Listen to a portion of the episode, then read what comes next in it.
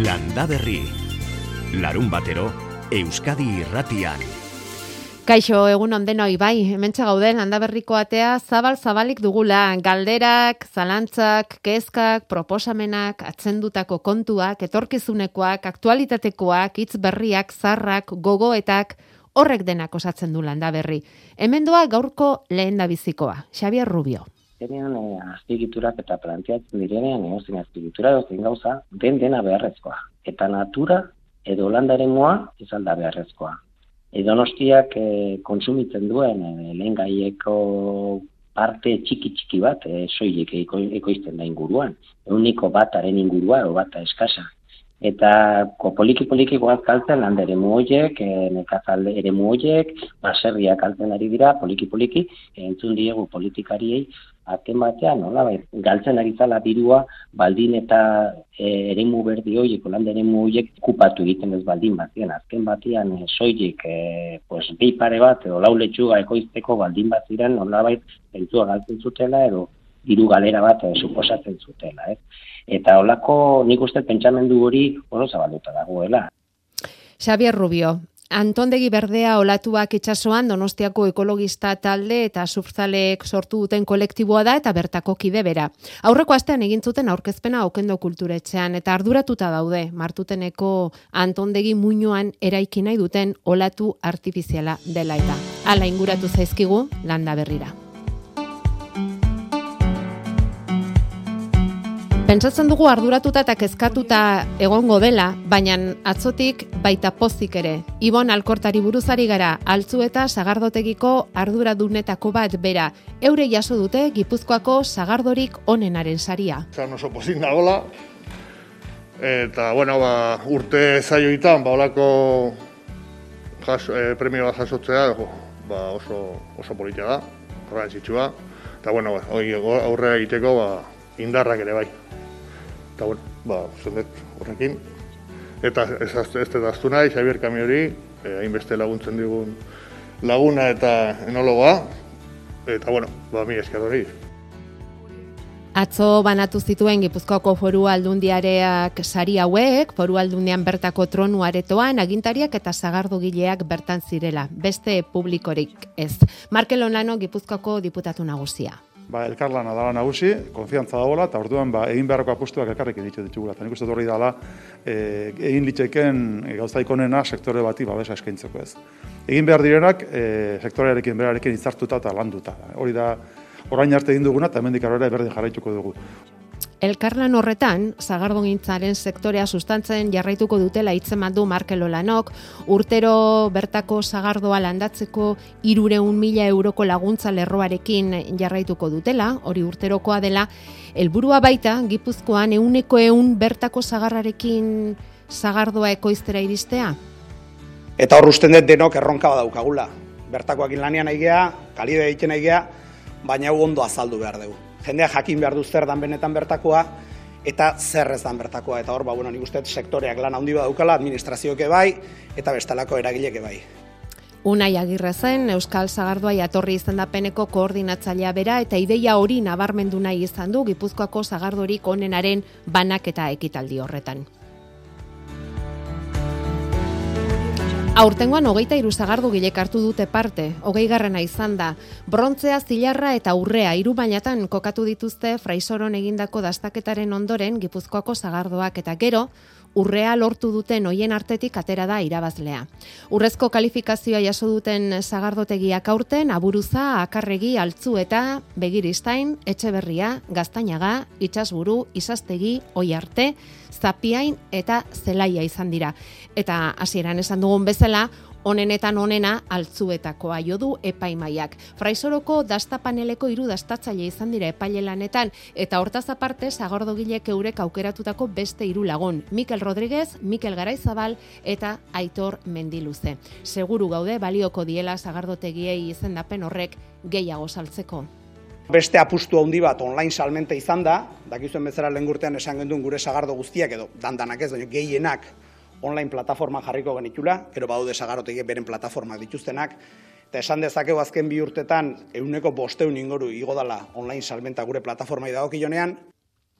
Pentsa, euneko bosteun igola e, salmenta online plataformari dagokionean. Datu horrekin gelditu gara. Unai Agirrek emandako datu horrekin.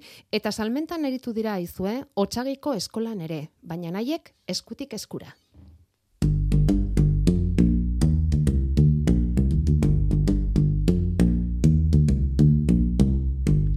Otsagiko eskolan bai tomate haziak ere indituzte eta baita landareak lortu ere salgai jartzeraino. Hala jakin dugu baratzea dute Otsagiko eskolan, hala esan digu Cesar Armendariz irakasleak beste eskola askotan bezalaxe Otsagikoan ere gelez kanporako hainbat proiektu badituzte eta hoien artean mm, ba, bat da baratza. Eta hor lanketa desberdinak egiten dira, eta horietako bat ba urten hirugarren urtez izan da e, tomate haziak lantzea. Eta gero ba bueno ba pues bainaziak edo bueno landareak sortu direla eta zaindu ditugula eta bar ba e, pues, elkartu gara landare pila batekin eta izka bat irtera emateko ba salgai jarri ditugu. Gainera bueno e, proiektu interdisciplinar bat izan da e, parte hartu dugu ba, iru arloko irakasleok eta ikasleok, e, bai musika, bai biologia eta ekonomia. Eta, bueno, ba, hoien artean, ba, bakoitzak bere karpena eginda. Bueno, biologia eta ekonomia ulertzen dugu. Eta musika? Horregatik, horregatik sortu zaizkizu horren beste landare, ahian musika polita jarri diezu edo zegertatu da hor. Ba ez dakigu, ez dakigu, dara matzagu hori, ja, irugarren urtea, esperimentua egiten, ba hori, ba, aziak ere, iteaz gain, ba, saiatzen gara, e, ondorioak ateratzen e, musikaren eraginaren inguruan. Ez da egia, benetan? Bai, bai, bai, bai. Baina oso zaila egiten zaigu, azkenan, ba, bueno, eskola batean ailegatzen gara, ailegatzen garen era, eta oraindik ez dugu lortu. Baina bai, zer egiten duzue? Ba, Nola lotzen duzue musika e, tomate landaren azkuntzarekin? Bai, ba, bueno, egiten ditugu bi, bi gela, pues, kapen antzekoa dutena, temperatura eta argiztapen antzekoa duten bi gela, eta batean jartzen dugu azien erdia, eta bertzean bertzerdia, eta e, azi hoiei musika jartzen diegu ba, egunean alditugun ordu guztietan. Normalean eguerdian hasi eta eta gauerdi arte jartzen diegu, aurten bibaldiren laburtaroak jarri diegu egunero. Nola ezpa. Eta ba, biologiako ikasleak joaten dira bigelen azkuntza neurtzera. Eta? Baina, bueno, ba, badago ba, alderik? Aurten e, bai somatu dugula diferentzia pizka bat, lehenago e, sortu direla, ba, musikarekin egon direna, bueno, adibidez aurrek urtean kontrakoa gertatu zitzaigun, orduan mila faktore mm. daude eta hmm. horregatik erraten dizut, ba, ja. egiten ari zaigula, ja. benetan e, esperimentua o borobiltzea, baina bueno. Hortik ondorio empirikorik ateratzen. Hori da, hori da. bueno, baina alegina hor dago. Eta bibaldiren lau urtaroak jartzen dizkia zuen, ez? Ez beti udaberria edo udara. Tomateari gustatuko litzaioken bezala. Negu eta udazken ere hor aritzen dira. Bueltaka, bueltaka. Bale, bale. Bai. Bueno, Cesar, eh, honezkero eta ja esan duzu irugarren urtea badela, ezta?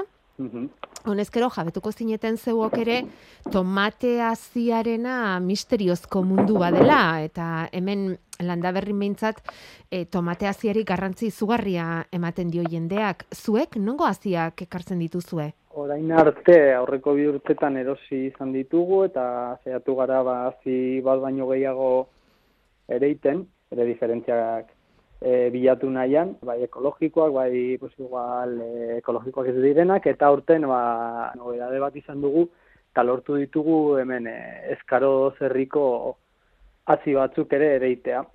Erdia jarri dugu ba, rose barietatekoa, eta erdia e, Juanitoren haziak. Eskarozeko Juanitoren haziak. Oso ondo. Bai. Eta etorri dira landareak, ez? Bai, bai. Etorri dira landareak. Ikusi beharko da tomateak etortzen diren ala ez? Hori da, hori da, eta karo, hor ere, pues, eskola bat zaia ja. da gehiago prozesua, zer denudan, ja. ba, zaindu beharko dira, bueno, normalean, e, baratzea zarregoitzarekin batera eramaten dugu, Aha. eta, bueno, udan izan dute paper garrantzitsua zarregoitzako bai. Ze eskolak oporrak hartuko ditu, ezta? Hori da. Bueno, eta honena, importanteena da proiektu honetan ikaslek parte hartzen dutela, gainera, e, bueno, ba, gai diferenteak lantzen dituzuela elkarrekin, ezta? Eta honek badituela beste helburu batzuk, ze baratzean tomateaz aparte beste landare batzuk eta beste barazki batzuk ere landuko dituzue, seguraski? Bai, bai, bai, sendabelarrak daude. Sendabelarrak. Zuaitzen azitegi bat ere bai, insektuen hotela, Hor, mm, batzuk, tipula batzuk, e, bai. kalabazak, ziterrak eta zala. Bueno, E, Cesar Armenderiz, seinale ez da oso ona. Azkenean, beira, e, laro gehi sentimoko tomateena hori anekdota hutsa da. Baina balio duena da, otxagiko eskolak daukan proiektua. Eta mm, batez ere, Juanitoren tomatek nolakoak diren jakitea. Eta azia hor dago, eta hor gera daiteke luzarorako. Hori da, hori da gure asmoa, e, atozen urtetan ere, ba, zikloarekin jarraitzea, eta ea lortzen dugun ere, baziarekin jarraitzea. Argazki bat espero dugu, Cesar, mesedez. Vale, vale. Vale. Musika guk jarriko dugu, baina tomate landaren argazkia eskatuko genizuke gustora, bai? Vale, vale, bidaliko, bidaliko izu.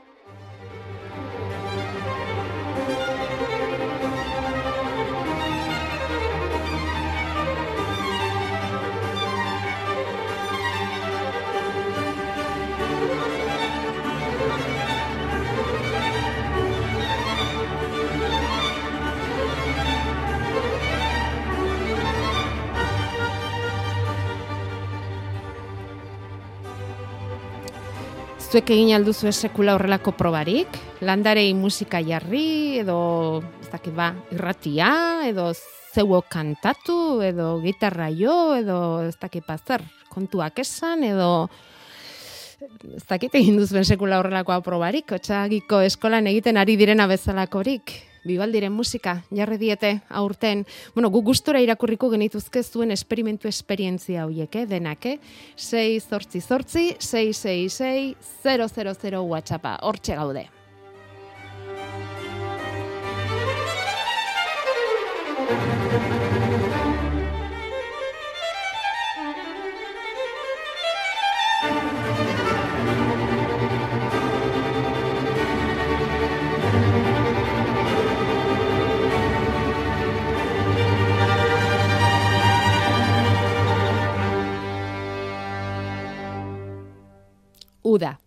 Uda aukeratu dugu guk bibaldirena lau urtaruetatik. Etzi, goizeko bosterdietan, hor inguru horretan sartuko gara ofizialki udan ekainaren hogeita batean. Ospatu nahi baduzu ere.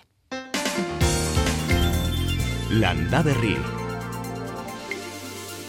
Bederatziak eta emezortzi, orantxe.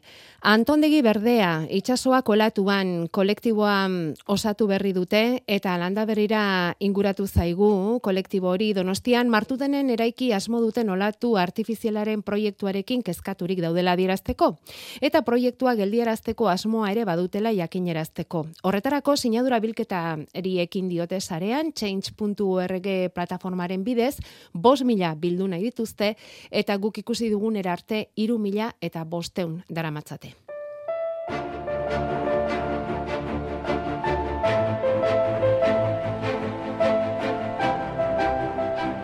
Zazpi talde daude kolektiboan naturzaleak, ekologistak, e, hor dago eguzki, aritzalde, parkea bizirik eta horrez gain?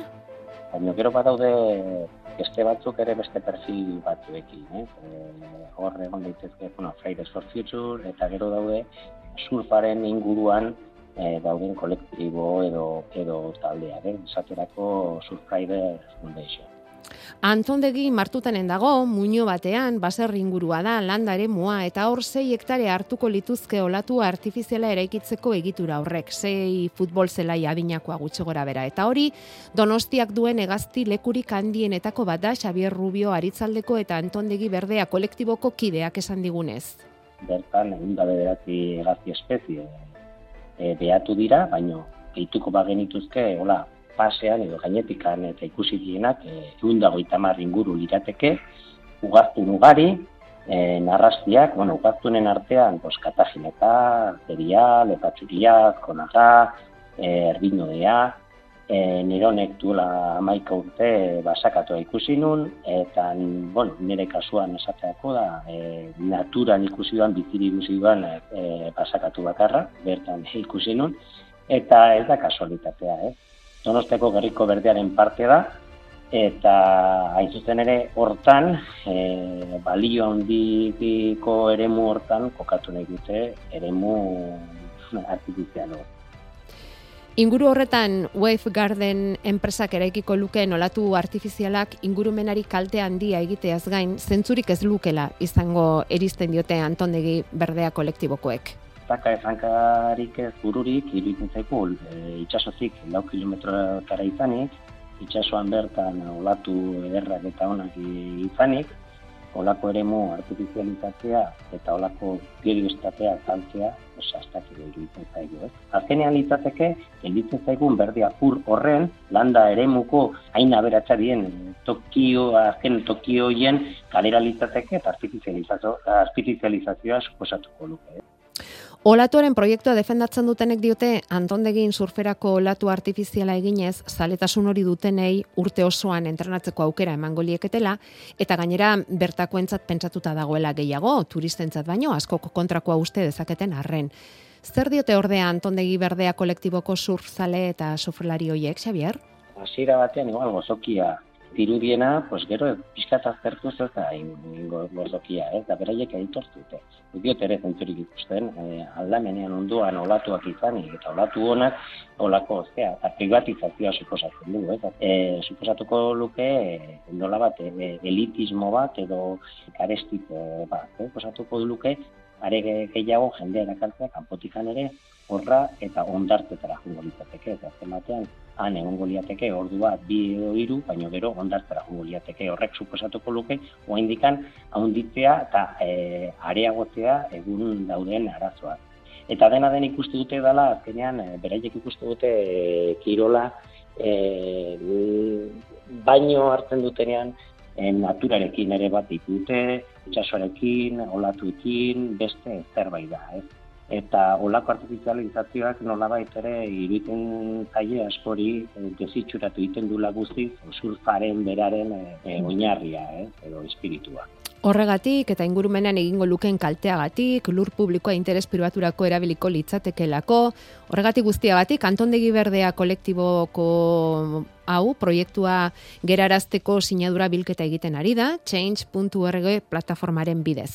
Eta hause Xavier Rubiok, ber, kolektibo horretako kideak utzi digun, beste gogo eta bat, donostierako bezala, nora nairako balio dezakeena azkenean e, azpigiturak eta planteatzen direnean egozin azpigitura egozin gauza den dena beharrezkoa. Eta natura edo landaren moa izalda beharrezkoa.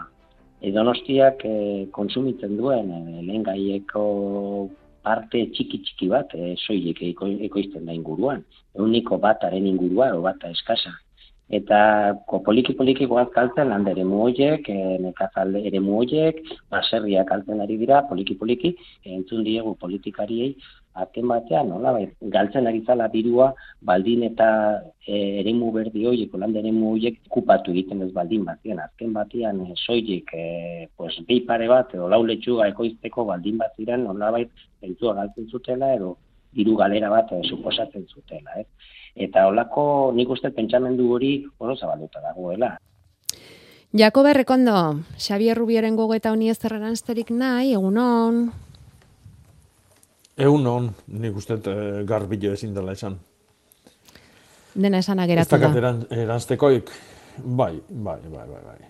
bai daukagun azkunderako eta gauza berrik egiteko eta e, grina hori negozio berrik dana da, e, ez dakit, e, naturaren kaltetan eta gure ingurunearen kalitatearen kaltetan e, pentsatzia, ez da? Zertik, bueno, gauza hauek egin daitezke, pentsatu daitezke, baino, baino nun, nun egin, ez da? Orduan, e, netzako arrazoi guztia du, eh? Bueno, hemen da, Jakoba Errekondo, bederatzek eta hogeita lau minutu oraintxe, leitzarako bidean jarri aurretik, e, landa berritarra ikaso egin beharrean bai. zara, leitzarra ikaso egin baino lehen, Jakoba, jende asko dago hemen zure galdezka, eta leitzako baratzetan, barna, bai. bisita, iritsi da urten ere, Bai, urteroko, bueno, e, ne, udako solstizio inguru gontan urtero egiten deun e, bisita, eta urten, ba, bueno, ba, amaiketan hor berriz hor izango gea, ba, lehitzako herriberatako baratzetan buelta eska bat inez, eta bertak, e, bueno, ikusiz, bertako paisaia ezautuz, eta, bueno, Mhm. dauden zalantzak eta galderak eta argituz. Beraz, ba, animatuta etorri. landa ere moan hori ere, eta in situ, eh? zederra, baratzean, baratzeko galderak Hori da. erantzune, zederra. Aizu, eta baratza horietan Bai, babarrunak bai. nola egongo ote dira honezkero? Ze hemen galdezkari dira, noiz komeni den Eh, landatzea. Landatzia, bueno, ba, landatzezkeo eh, hil, hilgo, eh, hilberan inbier da, eta hilberan gaude hogeita lau bitartian, beraz, ba, egun hauek eh, edozein osonak. No? Edozein oso onak. Ereitezkeo, eh, hogeita bosta eta hogeita zei goiza oso onak baita ere, ereitezkeo, eh? Baina nerein egin beharko ditugu, ez? Edo babarrunak landatu ere egin daitezke. Landaretik jarral Bueno. daitezke babarrunak, bai? Badago horrelakorik ere? Mm, bai, bueno, leno landatu nola esan dezun, ba, bai, ba, eske, landatu dut- esan du berak, eh? bai, bai, berak ere landatu galdetzen du, eh? baina nik buruan Bai, ere neukan egia esan. Ja, baina batzuk ja hasi dira eh, hazitegin eh, landaria sortzen baita ere. Ah. Adibidez, hau lekakin ja geotak ikusten nahi dan gauza bada. Eh? Ja leka askok eta askok ja landaria jartze hue. Aurten eh, nik eh, gure herriko herriberatan, aginako herriberatan eh, eh, hartua eta babarruna ere ikusi dut landatzen. Bai, Orduan, eh, eh, tako bakoitzian harto landare bat, babarrun landare batekin. eh? Eta ja, ba, bueno, ba, horrek egiten duna da, ba, aurreatu, lanak errestu, ha? ja, aurreratuta da, ez? Esan nahiko du horrek, etorriko dela gero landarea, ez da? Ah, ba, oso ongi. Edo, gero xiogo egin dezakegula baitaren lanbera. Mhm, ederki. Nola nahi ere, hilberako lanak dira hoiek, eh? Landatzia hilberakua, ereitia hilgorakua. no? Vale, konforme. Aizu, eta patata landarean bisitaria daukan horri zer esan behar diogu? Patata, ez, barkatu, patata ez da, ez da patata, e, zerbak dira. E, utzi ditu azitarako zerbak, garatzen utzi ditu, eta agertu zaizkio bere baratzean, alako kakalardo edo ze, ez dakit nola esan, bai, kakalardo itxurakoak oso politak dira, marragorri dun, eh, intsektutxo hauek edo xomorro Bai. hauek, baina mm, noski jabeari ez dio grazia handirik egiten, edo bederen jakin nahiko luke horrek kalterik egingo ote lioken landareari. Bueno, hoi zimitza da. hm?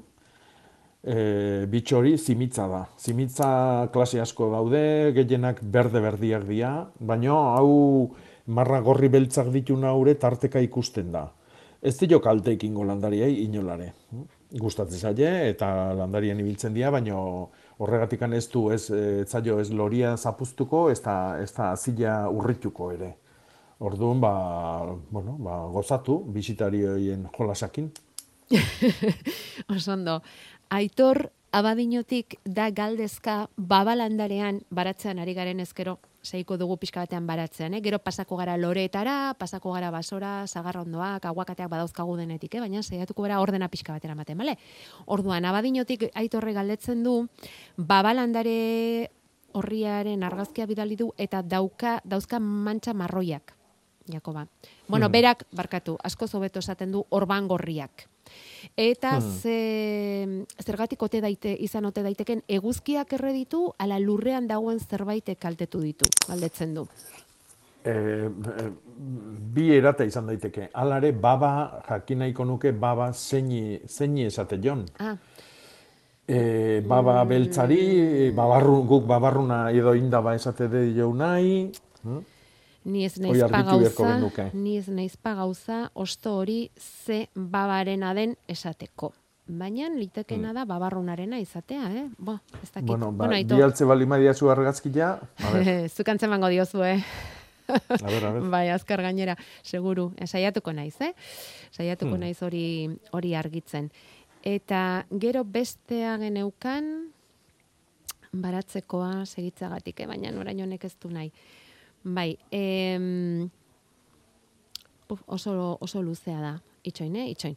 Bueno, ba, e, bitartean, pagoaren argazki bat bidali dizut, pago osto batean pasako Bai, gara pagoetara.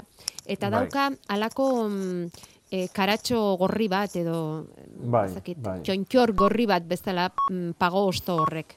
Horrekin daude Bai. arduratuta. e, lupu bat edo lipu bat, eh, tumore bat da hori. Eh. E, aritzak daukan bezala, eh, aritz- aritzak daukan sagartxua edo hori bezala, e, gaztainonduak ostuan izaten duen koskor gorrioi bezala, intsekto baten ondorioa da. E, intsekto batek zista egiten du eta arrautza uzten du bertan, Eta orduan, ba, landaria babesteko, ostuak sortzen du kostkor hori. Eh? Eta horren barruan, eh, hasiko da, eh, arrautza hortatikan sortzen den arra. Kasu hontan, eh, bueno, paguare, paguarena da, Mikiola fagi izena duen eh, intsektua, euliba da. Orduan, eh, bueno, koskorrotaz eh, hortik kanpoa ez dio aparteko eraginik iten landariai. Eh? E, izurritia undila balima da, ba, landaria josten da horrekin, eta orduan bai, ba, noski, ba, galera undila du izarditan, eta hortara bideratu behar duen energian. Baina hola tarteka bat edo bi ikusizkeo, ba, lasai. Konforme. Babarrun gorria da. Babarrun gorriaren ostoa da badinokoa. Eta Bai. ostopuntak dauzka marroituak, gorrituak, orban gorriak, berak esaten duen bezala. Ordo argazkia, Eh, Jakoba, ordo argazkia. bai. Ikusterik badaukazun orain. Bai. E, nik esango nuke, hau, erreta ez da hola. E, posible da e, ongarri nitrogenatu e, gaindosi bat izatia, edo naiz eta gaindosirik ez izan e, ondo ondu gabeko, ondo luartu gabeko ongarria erabiltzia, hau da nitrogeno e, zakarregila izatia.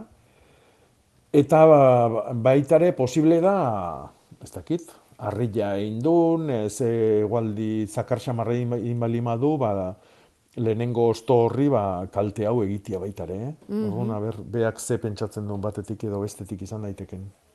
Izan ere, azte eguraldia izan dugun aste honetan, eh? Egunez bero, sargori, kargatzen, kargatzen, eta iluntzerako leherketa. Udako ekaitzak izan ditugu, aste osoan zeharkasi, ez da? Eguna joan eta eguna Bai. etorri. Arabako rioxako mazteak berriz ere kalteturik, eta ez hori bakarrik, Nafarro hegoaldean eta ere, ba, labore soroak eta kaskabar erantzi hauek txikitu egin dituzte, Jakoba, Eh, burumakur daude Nafarroa eta Nafarro hegoaldeko nekazariak, eh? Ez dakinik Bai, pello zabalak hau aurrik ikusten zuen ala ez, edo bai, bai, arriskoa bazela adierazi zen igun pello, baina horren bestekorik espero altzen nuen, egunon arantzazu. Aupa, egunon, egunon. Egunon, bueno, en, e, kontu honekin beti izaten da oso partizio desberdinekoak dira. Eta benetan trumoiak eta ekaitzak eta asko egin ditu, ba hemen arantzazun bi bakarrik.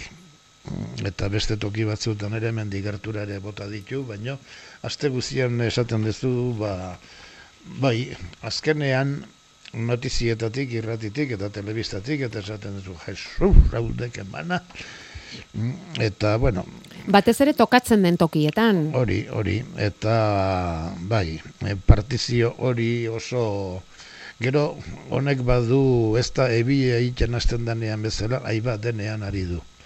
Ez toki batean nahi du, eta handik gertu, ez du ari eta eguzkia daukate, eta oso Ja. partizio desberdina, eh? Hmm. Aurtengo ekain hau e, alde horretatikan euri kontuak, hemen arantzazun bertan e, begiratu dut, eta bernola joan e, hilabete hau, eta hilaren hasieran hiru lau eta bost, hiru egun horietan berrogeita hamar litro bota zitun. Eta azken beste lau egun hauetan hirurogei litro. Baina ekainean, haizu, zazpi egunetan bakarrik egin du. Euria. Bai. Baina nola, ordea, Baina nola hori ba berrogeita mar eta hirurogei Ja, litro. ja. Mm. beharra bazegoen eta lurrak nik uste dut ez da Bai. Jakoba oso gustura hartu duela. E, Bai. Ur parrasta da hau, ez da? Hori izaten da garai honetan Baina- botatzen dute ikusten da, hi bazetorrek ebila, bazetorrek eta bueno, ba, etorri etortzen da zeo zer edo oso partizio desberdinekoa izaten dela, baina bueno, Bai, hor dau, hor dau eta Arriskua hor dago eta eta udako ekaitzak e, eta iritsi direla behintzat esan dezakegu. hori da, bueno, hori da, eh. Pasatakoa pasata, horri ez dagoia bueltarik e, ematerik, baina datorrena zer da pello.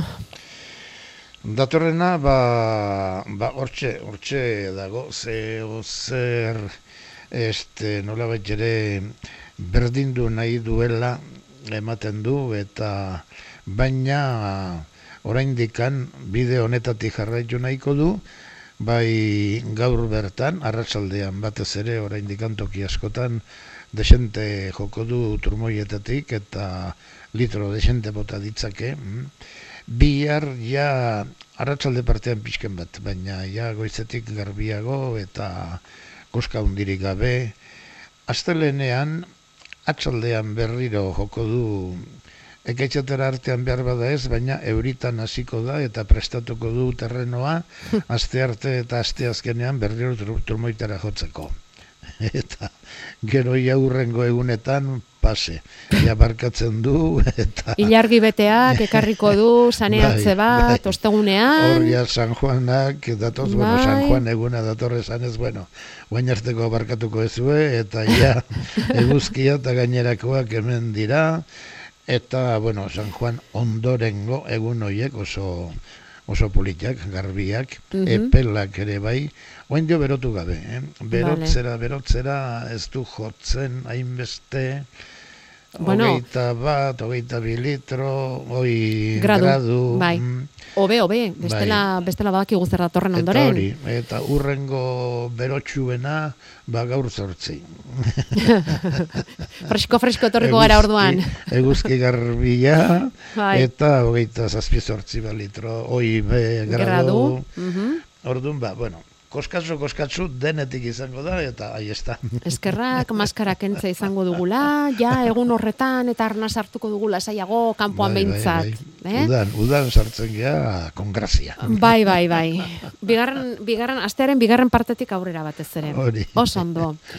Bueno, ba, Pello, ongi sartu udan, eta gaur zortzi, gaur zortzi etorri gure gana, beti bezala, eh? konforme. Aio. Vale, bai, agura. Bueno, bere ala segiko dugu Jakoba errekondorekin, bauzkagu kolore guztitako hautsak Jakoba, txuriak, e, gorriztak, e, bueno, denetarikoak, ilarretan, zahatzean, baina hmm. bueltan, aurren aurren egin behar duguna da, osinak eta larrak eta hoi dena garbitu, ea nola egin behar den hori. Hmm. Altzariak aldatzeko asmotan, sofa kexu da esertzen zaren bakoitzean, amaika errezeta berri aurkitu dituzu eta oraindik sukalde bera daukazu. Garai hauetan argi geratu zaigu zein garrantzitsua den gure etxea. Zaindu ezazu endainetarekin. Endaineta altzariak itziarren. Logelak, sofak, armairuak, laksikoltsoiak, sukaldeak. Endaineta altzariak. Larun batean irekitako izez eta arratsaldez eta interneten mueblesendaineta.com Saio hau gozatzeko modurik onena kultura, zaporea, kompromisoa, libre, alkoligabeko garagardo naturala, boga, bask beer. Uda estrenatzeko, faktoria astelenean itxasertzera doa. Donostiako portura. Turismoa, turismoak sortzen dituen kezkei buruz, eneko goia alkateari elkarrizketa. Eta Alaia Martin eta Sara Zozaiaren musika zuzenean. Asteleneko faktoria goizeko zazpietatik aurrera Donostiako portutik. Gertu. Euskadi Irratia. Bueno, eta batzuk Donostiako portuan dabiltzan bitartean eta eta Donostiako turismoari begira, ba hemen beste batzuk baratzean eta baratze ingurua garbitu nahian dabiltza Jakoba eta badituzte sasiak, mm. larrak, osinak eta hoe denak txukundu nahi dituzte etxe inguruak, baratze inguruak mm, puntu puntuan edukitzeko. Noiz da gara irik onena, gero hoiek indarrean bueltan etorrez daitezen bueno, beti esan izan du deuna, ilgoran, e, ilgoran egin beharreko lana aldiaok, eta, bueno, ba, oain justu e, lehengo larumatian sartu ginean hilberan, datorren oita bostetik atzea. Ekaina eta ustaileko ilgorak oso oso oso egokik dia lan hau egiteko. Orduan, oita bostetik hasi eta ustailaren... E, zortzira, e, Zortzira, arte. Mm oso oso garai egokile izangoa. Eh? Garuak, asunak, eh, kendu nahi ditugu noik. Eh? Uztabak, mentak. Eh? Bale, hogeita bostetik zortzira orduan. Eh? Hil gorako lanak, ekain eta uztailean batez ere. Ederki. Bueno, E, esan da bezala, klase guztietako hautsak dauzkagu hemen landare gainean eta ea laguntzeri badaukagun. Nikolasek esate baterako itxitura dauka ez duk jakingo duzu zer den erramu faltsuarekin egindakoa. Lau sei bat urte inguruko itxitura. Baina orain mantxa txuriak atera zaizkio, berak dio irina, gainetik irina bota baliote bezala. Horrela, eta mm, erdoila bezala, baina zurian esaten du berak. Eta hori, zergatik izan ote daiteken badaukazu esaterik? Bueno, e, deskripzioa da zurinana, zurina hoixe da, hauts bat edo lizun itxurako bat ostuan gainean gelditzen dana. E, generalian ez da barruraino sartzen, e, eragin dezake ostuan deformazio bat, baina kalte ikaragarritik ez du ekartzen. Adibidez, oantxe aritzetan e, lepo dao, toki ezetan batez ere, eta, bueno, tratamentua egiten da, sufrearekin. Sufre hautsa erabili daiteke edo urarekin nastutakoa. E, baina beri hortan utzitare ez dio, ez dioke etorkizuneako kaltea hundilik ingo, eh? Bale. Baina izatekotan erabili beharko luke sufrea. Eta Sufrea, bai. eta horrek berak tratamentu horrek berak balioko luke naroak idatzi digu natxituatik, esan ez, etxean daukaten zahatzak haut laranja bat ez bete dela. Hmm. Ez, hoi gorrina da. Ez da gauza bera. Haut, ez, ba, gorrin tipo bat. Eh? Ba, adibidez, baratzuritan ikusten deguna, tipulatan ere ikusten da zenbait tokitan. Eh? E, hoiek ja ko, kuprearekin tratatu behar ditugu, eh? kobriarekin. E, ba, kaldo bordelesa, e, oxiklorurua, nordox, eh? ordo, kobria duten produkto asko dao, ekologikoan erabiltzeko moukuak, eta hoiekin. Konforme, naroa, saiatu zaitezte ba, ea horrela. Eta gero, Beti lagundu jaboiakin, jaboi potasikoarekin. potasikoakin. Mhm. Hori da. Eta ni molioa, Ez, hori hori insektizida da. Vale. Itzeiten nahi gean hauek danak dira gaitzak, ontxuek Onddoak. sortutakoak. Vale, eh? vale, egia. Orduan, ontxoek, ontxuak tratatzen ditugu beti sufriakin zurik balimadia gorrik kobriarekin, Mhm. intsektuak ja hoi beste saroteiko buko jadia. Eta mm, negutegian dauden tomate hau ze pasatzen zaie. Zer da, gorrina, zurina edo ze pasatzen zaie. Ostoak marroitu egiten zaizkio. Mm, Berak esaten du ur faltagatik ote da, edo, edo gehiagoaren, gehiago, gehiegi duelako zergatik ote da. Marroitu egiten zaizkio, eta eta loreak erori. Eh, ez dakit, argazki joi bialdo aldia Ez zu. da, ez da, ez dago, ez dago argazkirik.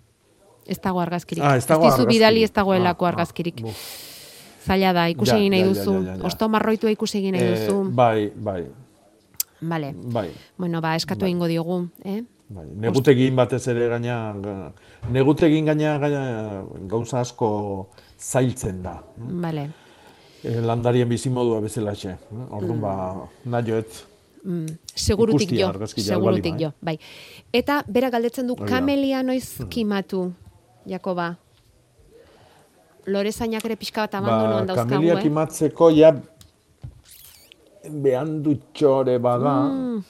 A ber, kamelia beti lorian ondoren inauzi behar da. eh? Loria generalian eh, egun bero eta luziakin eh, bukatzen da, kamelia freskura eta hotza zalia da. E, Horratikan e, neguan bukaeran eta udaberrian hasiera hasieran loretzen da. Eh, Orduan generalian lorioik bukatze dianian egiten da inausketa.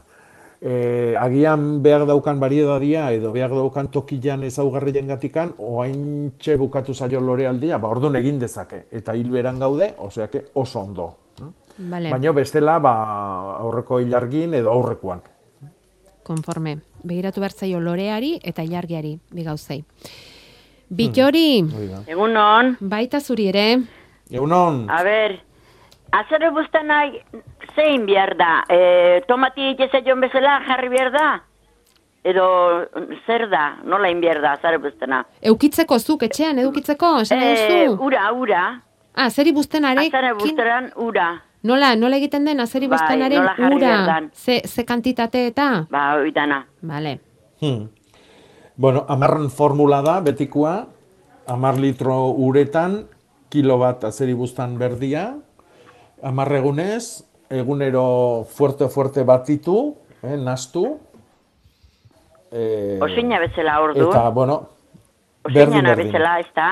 Bai, berdin. Berdin. Mhm. Berdin, berdin. Eta Bai. aguantature berdin hilebete edo bi, bi hilebete inda. Bai, bai, bai, bai. Bi hilebete bai, ez da? Inda. Bai, toki fresko eta ilunian balima dakazu, bai. Bai, bai, freskua bado, eh? Hola, segitze bali madeu, tomatek izteu izango eta batez ordun. Bueno, datorren, Bueno. datorren aste, ba. aste erditik aurrera bero berriz esan du Bai, pelok. hiru bero, bero, bero, eta urrungoan otzotza. Bueno, Oxe, eta tomatiak batzuk toki batzutan zurila, eta bestatzu gurian beltzak izango, be. bai, Be, behar bestu ingo jata. ja. bueno, bueno, ba, ala, eskerrik asko, eh? Zuri, urren Ale, arte, aio, agur. Aio.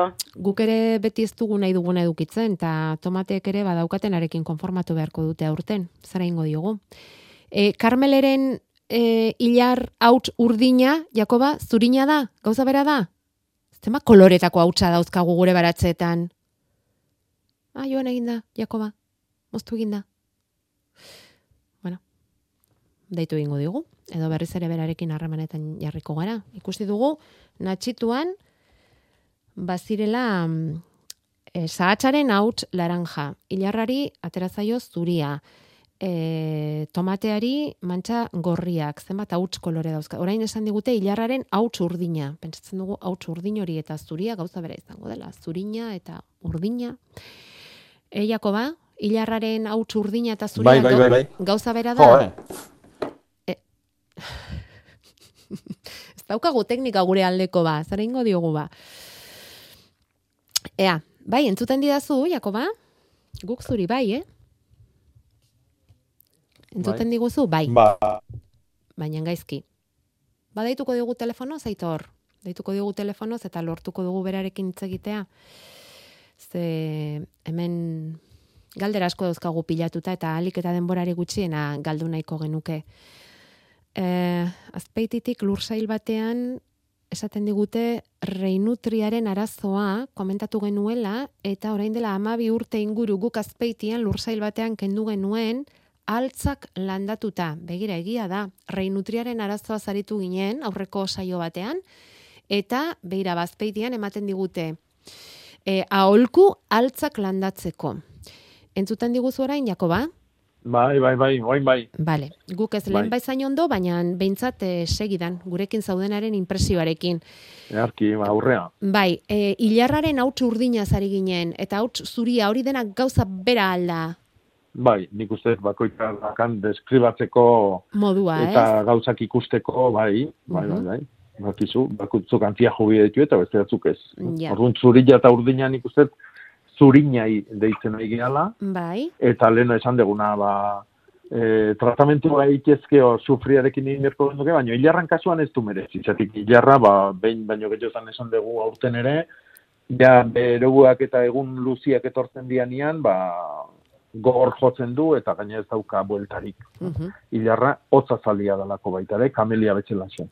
Orduan, Bai. ba, bukaeran hasiera da hoxe. Eta esaten du batek, e, inoiz esan izan duzula, bueno, inoiz baino gehiagotan orain dela garai egokia hilarra ereiteko. Ala, ala. Bai, bai, urtero errepikatzen deguna da. Eta e, hilarra, udazkenian hilarra jan nahi dunak, beste guztik ba, hilar kongelatua edo pototakoa jaten nahi geanian, ba, hilar freskua jan nahi dunak, ba, oain hilgoran ere, ere inbierko luke. Oso egun onak izango dira, e, ustailak hiru eta lau, eta gero ustailak hogeita bi, e, hogeita iruga, ustailak hogeita iruga. Egun horiek aprobetsatu eta e, uiraian urrian itzeingo da, zemozkoa da zen hilarroek. Agenda bidaliko diogu, dena apunta dezan. Hori da, Turrukean dei bat egiteko eskatuz, eh? Beti ere. hori da. Beti aprobetsatzen dugu. Gabino, egunon. Egunon. Egunon. Zuri. Bai. E, irratiakin e, akzilua dauzkazue, ozeatik hemen e, kriston demora pila onbierda, zai? Bai, ba, ba, akizu zergatik den hori, Gabino. Ez dakizu, ba, ba, gai asko dauzkagulako. Bale, Bata, bale. Bueno, eta Jakoba ningo dut demori ez galtzeko. hortxe daukazu zure zai. Egunon, Jakoba. Egunon, E, tipulakin eh, arazo badauka, eta e, lehen urtean ala izan duzan, eta aurten bai, ez zaila osoa, baina gehien bat, e, erditikan partituta bezala, bi buru balituzke e, e, sortzen da. Hoizen nahi izan litezke? Eh, ez dezu ikusi olako koskor gorri, naranja, koloreko ikor zauri hortan eh, banaketa, banatzen dan puntu hortako zaurin? Ez, ez, de sano-sanoa dago, erditikan partitu eta bi puska iten dira. Hmm. Baina ez, ez diote zer ikusten tartean. Hmm. Bueno, izan daiteke... Eta beste gauza bat, e, gorria edi, tipulei gorria edi bakarri gertatzen zaio, zuria ez gertatzen hori. Hmm. Eta zurik aldamenian daude?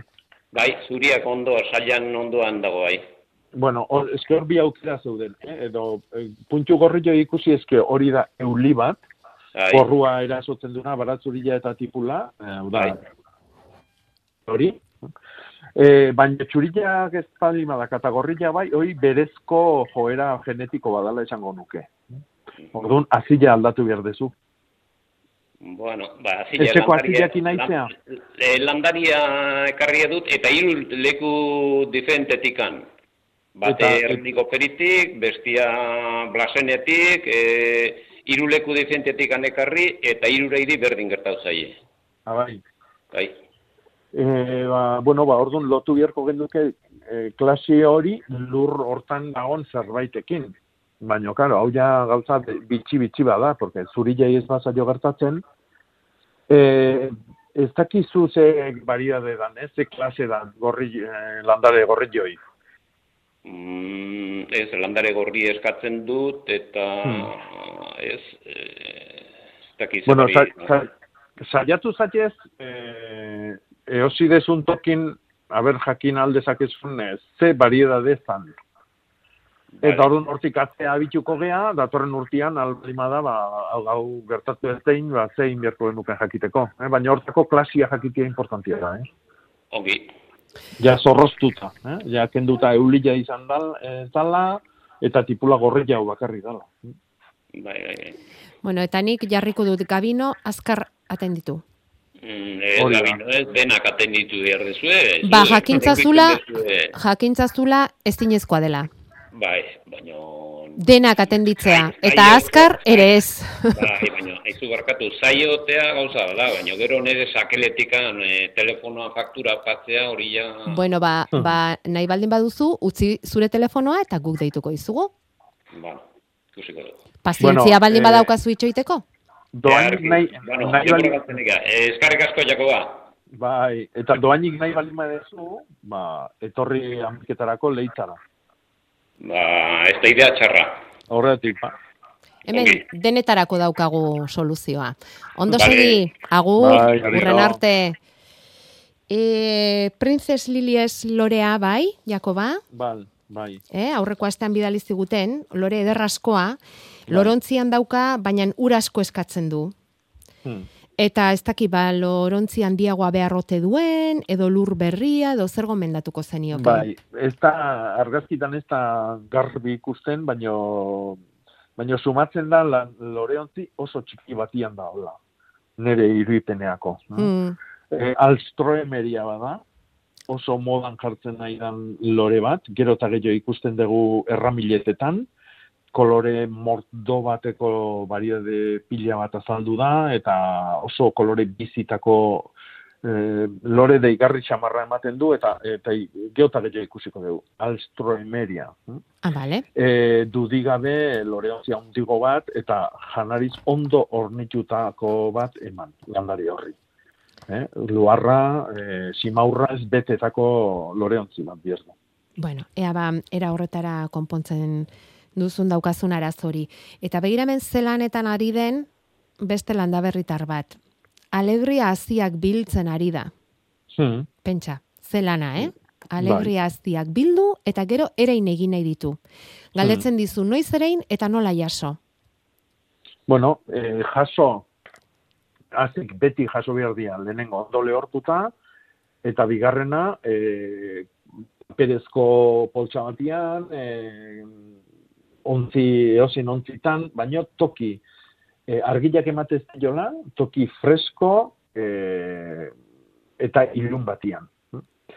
E, orduan, ba, kanpuan, e, etxe barrenen bintzat, hau da, azilek sentitu behar du al, e, zikloen aldaketa hori berak jakiteko noiz jaio behar du.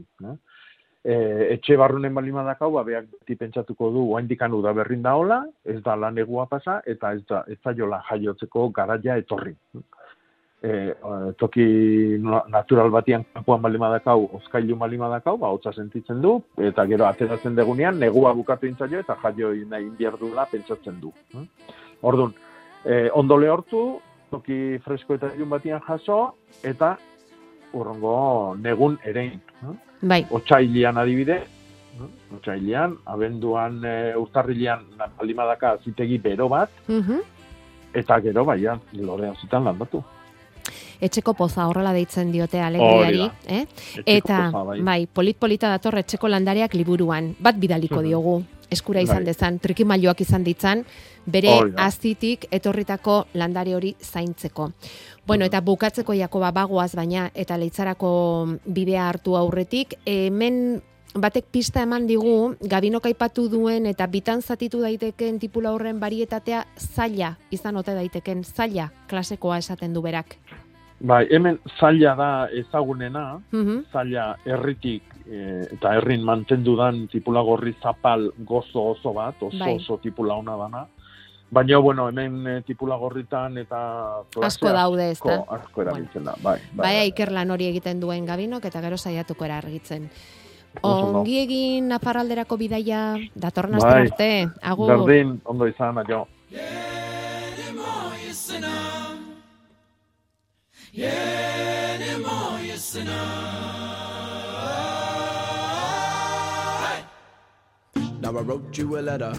Eta amaitu aurretik bizpairu itzordu, landa berrin. Durango azoka egiten arituko dira zapatu eroko gisan ordu honetan.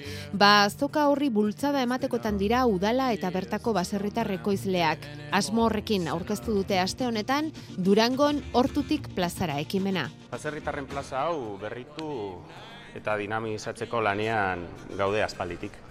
Hori dela eta bi nagusi proposatuko ditugu e, datozen hilabeteetarako. Alde batetik, azken hilabete, hilabetetan plaza errantolaketa egiten ari ditu gara, baserritarren produktuei lehentasuna e, emateko. Horrez gain, e, datozen asteetan merkatu, merkatuko elementuak berrituko ditugu. Eta plaza itxuraldatzeaz gainera, tokiko elikagaien konsumoa areagotzeko asmoz, tokian tokiko elikagaie eginiko produktuen egunak antolatu dituzte. Horrela aurrenekoa uztailaren irukoa izango da. Hor gazpatxo eta salmorejoaren eguna ospatuko dute. Irailaren lauan piperminak eta gernikako piperrak eta abendurako utzi dute barazki krema eta saldaren eguna. Den denak Durangoko merkatuan saltzen dituzten elikagai eginak. Bastanen ere, Elizondon ere gaurrazoka berezia dute, bastango zaporeak frontoian. Iruinean, piperrikatik abisu eman digute gaur landaketarako eguna dutela, eta nahi duenak, gonbitea baduela bertara joan, eta laguntzeko amaiketatik ordubietara elkarrekin egingo dutela udako laborantzaren landaketa. Arantzadik biharko dio biodibertsitate topaketa antolatu du Zumaiatik debarako geoparkean. Zumaiako ondartzatik abiatuta, bederatzietan landareak eta egazpiak behatzeko saioa izango da. Eta irunen berriz, bihar San Martzialen auzolana antolatu dute ingurua txukuntzeko. Txukundu eta txorikabiak jartzeko amarretan elkartuko dira seminarioko patioan eta bestela amaiketan San Martzialeko zelaietan. Bueno, eta hause zen azkena, gure urrengo itzordua datorren larun batean, bederatziak jo orduko hemen Euskadi irratian zuen zain izango gara, landa berrin gaur bezalaxe. And I wrote to you saying that my heart's not broken and you not to blame, you killer. Dear, it's been a year since you come round here anymore, you sinner. Yeah, anymore you sinner. Yeah, anymore you sinner. Yeah.